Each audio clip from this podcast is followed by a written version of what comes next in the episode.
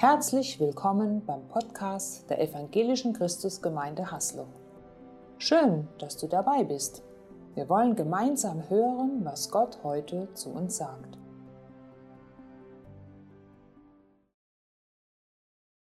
Okay, wir sind in diesem Gottesdienst international und ähm, weil Gott ja kein Deutscher ist, sondern international, möchte ich drei Worte in den Sprachen sagen, die ich so irgendwie parat habe. Um, I want to tell you that even if you are in a foreign country, you are not foreigner for, for God because it's your God. He, he can see you. He's at your side. He's in you and he's your heavenly daddy. And I beg to God that he will bless you at the beginning of this year. And you are welcome in this church.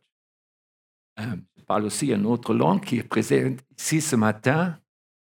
Um, le Dieu tout vivant, tout puissant, votre Dieu, est présent. Ce culte est pour vous personnellement au début de cette année. Soyez les bienvenus. So, weiter komme ich nicht. Jetzt mache ich Deutsch weiter.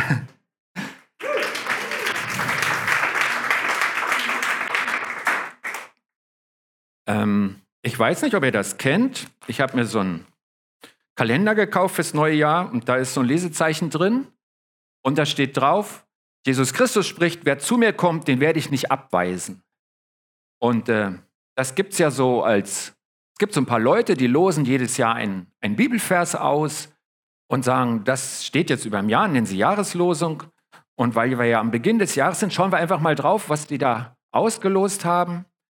Und äh, es geht so ein bisschen über unsere Erwartungen, wenn wir zu Jesus kommen, was denn das sein könnte, was, was wir hinbringen und was, was Jesus uns geben möchte, womit er auf uns wartet.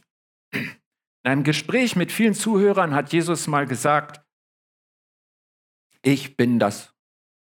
Ja, der Hannes geht es besser. Ne? Macht mich nie zum Techniker, das wird nichts.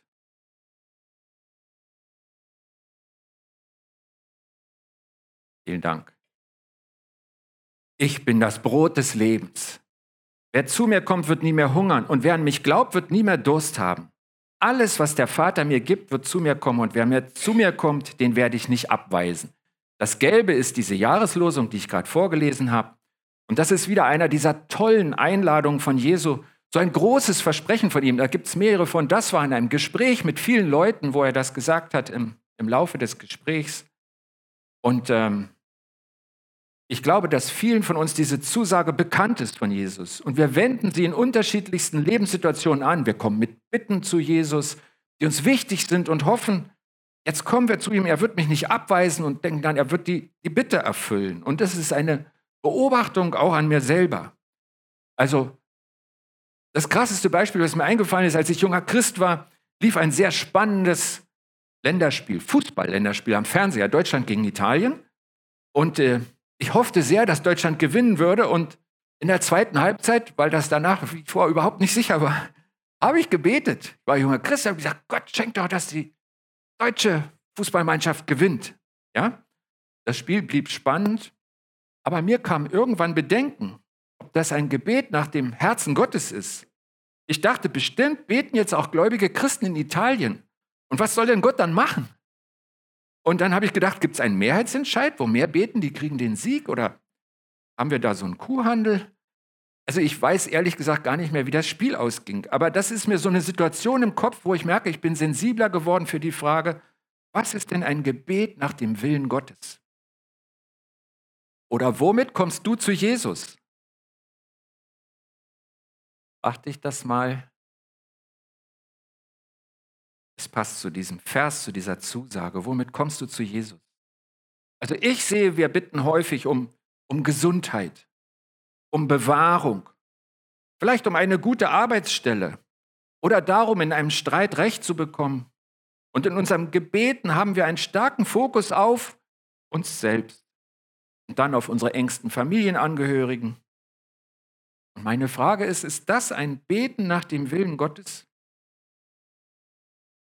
Ich nehme mal eine Person aus deinem Alltag. Wenn dein Friseur ruft, komm zu mir, ich weise niemanden ab, ich bediene alle. Vielleicht kurz vorm nächsten Lockdown, ne? dass er nicht pleite geht. Sagen wir mal, der ruft, dass dein Friseur ruft, komm zu mir, ich weise niemand ab, ich bediene alle. Gehst du dann hin und bestellst bei ihm eine Pizza? Nee, ne? Das ist doch dumm, oder? Jesus ist kein Friseur. Er ist der Sohn Gottes, er ist der Retter und Erlöser. Erwarten wir vielleicht die falschen Dinge von Jesus? Könnte das sein? Ich habe zwei Beispiele aus der Bibel mitgebracht, wo wir der Frage nachgehen können. Hier ist der erste, ist ein Bericht, den Lukas aufgeschrieben hat. Drei Verse, ich lese sie vor. Rabbi wandte sich einer aus der Menge an Jesus, sag meinem Bruder doch, er soll das Erbe mit mir teilen. Lieber Mann, erwiderte Jesus, wer hat mich denn als Richter für eure Erbstreitigkeiten eingesetzt? Und dann sagte er zu allen, passt auf und nehmt euch vor jeder Art von Habsucht in Acht.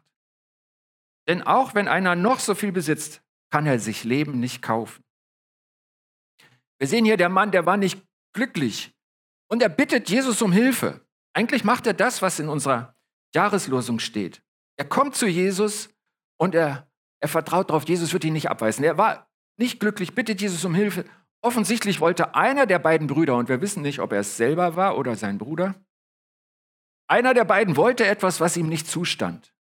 Und ich bin überzeugt, Jesus hätte herausfinden können oder wusste es bereits, was gerecht und richtig gewesen wäre. Aber er weigert sich einzugreifen. Und er stellt klar, dafür bin ich nicht zuständig. Wenn es auf deiner Arbeit ungerecht zugeht, vielleicht mit Beförderung, mit Zuschüssen oder mit Boni, sind das nicht ganz vergleichbare Fälle?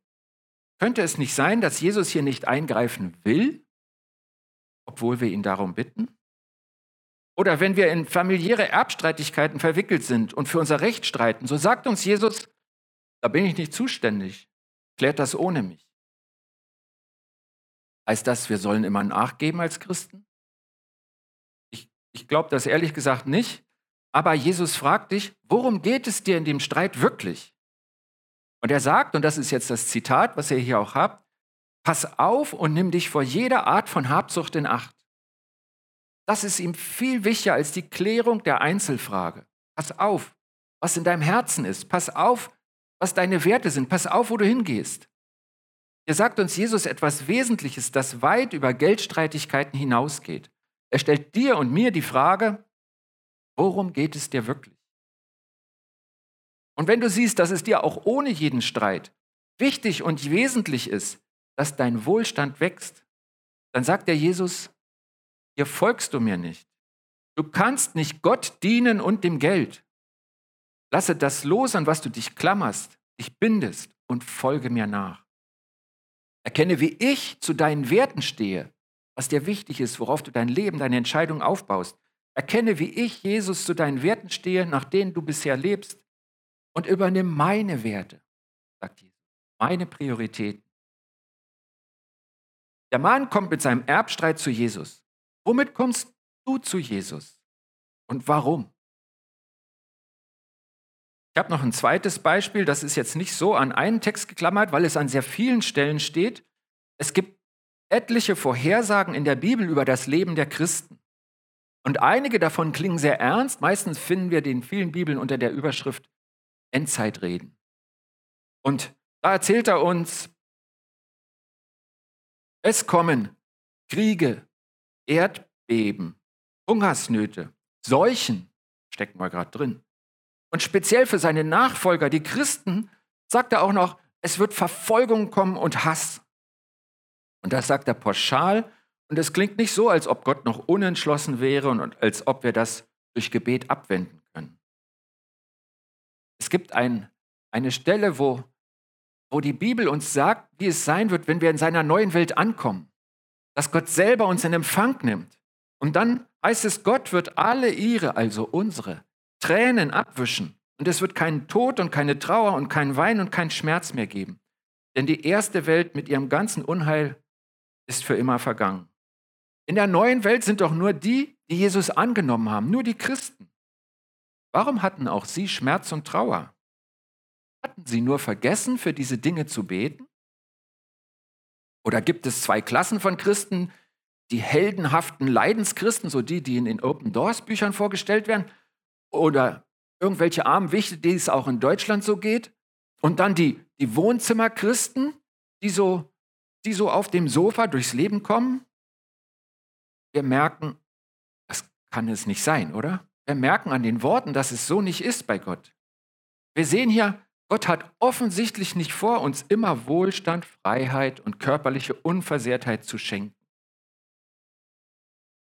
Es gibt einen Satz, als ich in den Endzeitreden gelesen habe, der hat mich richtig stutzig gemacht. Lukas hat ihn aufgeschrieben, ich gebe ihn euch. Da sagt Jesus, seht euch also vor und lasst euch nicht vom Rausch eines ausschweifenden Lebens umnebeln oder von Lebenssorgen gefangen nehmen, damit jener Tag dann nicht plötzlich über euch hereinbricht wie eine Falle, die zuschnappt. Denn er wird über alle Bewohner der Erde kommen. Also hier gibt es so ein Ding, in den Originaltext steht hier Völlerei und Trunkenheit. Also wenn man sich da total berauscht, dass man dann nicht mitkriegt, wo Jesus eigentlich hin will, das ist doch völlig klar, oder? Da denke ich, ja, die anderen, diese da, die machen was falsch, denen muss man helfen. Ich war mal viereinhalb Jahre in der Drogenarbeit, nicht? Da müssen die wieder raus, damit sie nicht mehr umnebelt sind. Und da ist aber eine Aufzählung. Und das Zweite, was mich genauso umnebeln könnte, das sind die Lebenssorgen. Das sagt hier Jesus, deine Lebenssorgen, wenn du dich um die Sorgen deines Lebens kreist, das nimmt dich gefangen. Wenn du dich um deine Alltagssorgen drehst, bist du so beschwert, dass du blind bist für das Handeln Jesus. Das sagt er uns hier. Da warnt er uns vor. Deswegen nochmal die Frage, worum dreht sich dein Herz wirklich? Deine Gebete, mit denen du zu Jesus kommst, sind ein Abbild für das, was in deinem Herzen ist. Worum dreht sich dein Leben und dein Glauben? In Jesu Worten hören wir, wer zu mir kommt, den weise ich nicht zurück. Und ich will nicht, dass ihr einen Schreck kriegt, wenn ihr die, die Jahreslosung seht. Das ist eine gute Vorhersage. Und wir wollen uns an das klammern, was er uns damit wirklich gibt. Es ist ein gutes Wort, eine Einladung, ein Versprechen. Aber es bringt uns zu der Frage, was bietet er uns denn an? Was gibt er uns wirklich? Was ist richtig und gut, dass er extra dafür gekommen ist? Das eine steht fest und du, Donata, hast es schon in der Begrüßung gesagt. Es geht Jesus um Beziehung, nicht um Gebetserhörung. Es geht ihm zuerst um Beziehung. Er ruft uns, kommt zu mir, weil es ihm die, die Beziehung zwischen ihm und dir geht. Er will nicht die Adresse sein, wo wir unsere Gebete erhören lassen können. Wie so ein Automat, wo ich Geld reinstecke, also das Gebet, und dann ziehe ich das Fach, was ich wollte, gucke dann, Snickers oder Smarties und dann ziehe ich und dann habe ich es und dann gehe ich wieder. Und der Apparat ist mir völlig wurscht, dann gehe ich wieder weg. Sagt Gott, nein! Ich kann dein Gebet nicht hören, wenn du so über mich denkst, weil ich will nicht dein Apparat sein. Es geht ihm um Beziehung und nicht um Gebetserhörung. Und er koppelt an diesen schönen Vers der Jahreslosung zwei Versprechen, die wir uns jetzt ansehen werden. Und zwar, ich stille deinen Lebenshunger. Das ist das eine Versprechen, was er uns gibt. Ich stille deinen Lebenshunger. Und das zweite, bei mir bekommst du die Auferstehung und das ewige Leben. Sein zweites Versprechen. Wir werden beide sehen. Das erste hatten wir schon gehört, weil ich ja den Vers 35 mit vorgelesen habe. Und da stand das drin. Stille deinen Lebenshunger, erfülltes Leben, sinnvolles Leben, Leben mit Ziel und Inhalt. Das ist sein Versprechen an dich. Er sagt, dafür bin ich gekommen. Deswegen rufe ich dich. Komm zu mir und das, das gebe ich dir gerne. Ich dachte so an meine Lebensträume als junger Mann. Wollte ich erstens die Welt umsegeln mit einem Segelschiff und zweitens wollte ich einen Gutshof besitzen. Also nicht gleichzeitig, das habe ich irgendwie nicht hingekriegt, aber irgendwie nacheinander. Und ich weiß inzwischen ziemlich sicher, dass beides nicht mehr eintreffen wird. Und inzwischen sehe ich auch beim ersten wäre ich sehr einsam gewesen, auf so einem Gott, zwölf Meter lang oder auch nur acht, je nach Geldbeutel, und wäre vielleicht umgekommen. Und beim zweiten hätte ich mich ziemlich sicher total überfordert. Aber ich war sehr schüchtern als junger Mann. Und was Gott gemacht hat, mit dem ich nicht gerechnet habe und was nicht mein Traum war, er hat mich zu den Menschen geschickt, mitten in seine Gemeinde. Er hat mich für Beziehungen bestimmt und dazu befähigt. Und das ist viel besser als meine Träume. Mein Leben ist erfüllt, weil Jesus drin steckt. Er lässt mich nie alleine und er hat mich beziehungsfähig gemacht. Was sind deine Lebensträume? Und erlaubst du Gott darüber zu urteilen? Darf er entscheiden, was dein Leben ausfüllt? Wir hören immer, glaube nur. Hier kannst du deinen Glauben praktisch anwenden. Glaube nur, dass er es besser kann als du. Ein Leben erfüllen, dir Sinn geben, dich an das gute Ziel führen. Das kann er besser als du, wenn du ihn lässt. Und das darfst du glauben. Und er möchte, dass du es tust. Es ist deine Entscheidung. Das macht nicht Gott in dir. Und noch ein wichtiger Hinweis. Das zu Jesus kommt, das kann man ja auch missverstehen. Ich habe es schon angedeutet mit diesem, mit diesem Apparat, wo ich da Geld einwerfe und dann irgendein Fach aufziehe. Wo ich da mir was aussuche, es rausnehme und dann wieder verschwinde. Jesus meint mit kommen, dass ich bleibe. Und zwar nicht nur bei ihm, sondern in ihm. Jesus möchte, dass ich in ihm bleibe. In, einer sehr, in einem sehr bekannten Wort von ihm vergleicht er uns mit Reben, an ihm dem Weinstock, und dann sagt er, bleibt in mir und ich bleibe in euch. Wie die Rebe aus sich keine Frucht bringen kann, sondern nur, wenn sie am Weinstock bleibt, so auch ihr, wenn er nicht in mir bleibt. Dieses Bleiben betont er immer wieder und er sagt, anders könnt ihr nicht leben in diesem neuen Leben, in diesem Leben mit mir. Und Johannes schreibt später, ja, meine lieben Kinder, bleibt in Christus. Denn wenn wir so mit ihm verbunden sind, werden wir bei seinem Wiederkommen zuversichtlich vor ihn treten können und müssen nicht fürchten, beschämt zu werden. Wenn wir in Christus bleiben, können wir zuversichtlich vor ihn treten, an dem Tag, wo er wiederkommt und müssen nicht fürchten, beschämt zu werden. Keine Angst. In Jesus bleiben, das bedeutet auf ihn schauen, sein Vorbild sehen und nachahmen. In Jesus bleiben, das bedeutet auf ihn hören. Jesus als meinen Herrn behandeln. Das, was ich höre, tatsächlich zu tun. In Jesus bleiben, das bedeutet in ihm leben. Dieses in ihm haben wir gerade angesehen, weil er nicht möchte, dass wir Stippvisiten abliefern, sondern in ihm bleiben.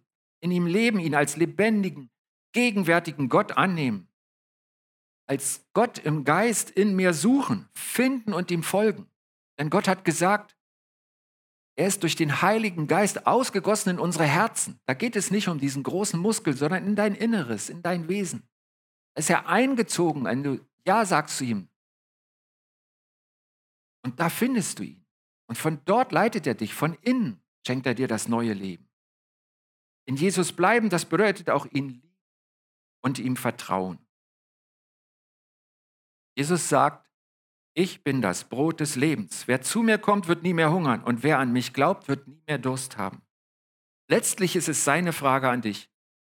Vertraust du ihm, dass er das tut? Und lässt du ihn, deinen Hunger und deinen Durst stillen auf seine Weise? Das erste der beiden Versprechungen, was an diesem Vers der Jahreslosung hängt. Ich stille dein Lebenshunger. Und das zweite Versprechen, das finden wir, wenn wir das ist so über vier Sätze hin, die Rede Jesus in diesem Gespräch in Johannes 6. Und wenn wir die Verse danach lesen, 39 und 40, sehen wir sein zweites Versprechen. Das ist aber der Wille dessen, der mich gesandt hat, also mich, Jesus, dass ich keinen von denen, die er mir gegeben hat, zugrunde gehen lasse, sondern dass ich sie auferwecke am jüngsten Tag. Denn das ist der Wille meines Vaters, dass jeder, der den Sohn sieht und an ihn glaubt, das ewige Leben hat und dass ich ihn auferwecke am jüngsten Tag. Hier steht was von zugrunde gehen. Wir haben es hier in Gelb, habe ich es mal vor, hervorgehoben. Ich weiß nicht, was du dir unter zugrunde gehen vorstellst. Zugrunde gehst du nicht, wenn dein Leben endet. Zugrunde gehst du nicht, wenn dein Leben endet, sondern zugrunde gehst du, wenn Jesus dich nicht aufweckt am jüngsten Tag, wenn er wiederkommt. Dann gehst du zugrunde und das will er nicht. Das ist sein zweites Versprechen. Jesus ist fest entschlossen dafür gestorben, damit er dir und mir das neue Leben schenken kann. Und hier sehen wir, wohin das führt, wenn wir zu ihm kommen und mit ihm bleiben. Es gibt diesen Moment, auf den sich Jesus schon riesig freut. Und zwar, dass er jeden einzelnen seiner Nachfolger zum neuen, ewigen Leben auferwecken wird. Und das ist sein Versprechen. Und dafür hat er sich eingesetzt und er hat gesagt, dafür ist alles, was ich hier erdulde, wert. Jesus sieht die Gemeinschaft der vielen, vielen Menschen, die er gerettet hat, mit dem Vater im Himmel und freut sich riesig auf den Moment, an dem diese neue, wunderbare Gemeinschaft beginnt. Am Anfang habe ich den Friseur ins Spiel gebracht. Dein Friseur schneidet dir die Haare, das ist ziemlich sicher. Und Jesus? Jesus stößt dich nicht zurück, wenn du zu ihm kommst. Wenn du einsteigst in das Leben in ihm und in ihm bleibst, dann schenkt er dir die Auferstehung und das ewige Leben. Von seiner Seite aus ist das total sicher, noch viel sicherer als das Ding mit deinem Friseur. Und er sagt, übernimm diesen guten Fokus auf deinem Leben. Strebe genau auf das zu, was auch mein Jesus-Ziel für dich ist und versau es nicht durch dein egozentrisches Drehen um dich selbst, um dein Leben, um deine Familie, um deinen Alltag. Und Jesus sagt, wenn du das tust, auf diesem Weg bist, im neuen Jahr in deinem Leben, heute, dann still ich deinen Lebenshunger und bringe dich an das wirklich gute, große Ziel, die ewige Gemeinschaft mit Gott, dem Vater, der dich. Ich bete. Jesus, ich danke dir so von Herzen dafür, dass du diesen großen Einsatz gesetzt hast und dass du diesen großen Einsatz nicht für Kleinigkeiten bringst, sondern dass du die große Linie siehst, das wirklich große Geschenk, das Allerwichtigste. Und du öffnest uns die Augen und zeigst uns, was wirklich wichtig ist. Jesus, ich, ich wünsche mir, dass in dem neuen Lebensjahr in uns allen dieser Fokus wächst, dass uns das wichtig ist, was dir wichtig ist, dass wir zu dir kommen und erleben, bei dir ist die Gemeinschaft und das Leben. Du stößt uns nicht zurück und du führst uns den guten Weg. Und du hast unser gutes Ziel vor Augen. Das hast du versprochen. Daran dürfen wir uns halten und das dauert viel länger als dieses neue Jahr. Es gilt immer. Vielen Dank dafür. Schön, dass du dabei warst. Sicher war etwas Wertvolles für deinen Alltag dabei. Wir wünschen dir eine gesegnete Zeit.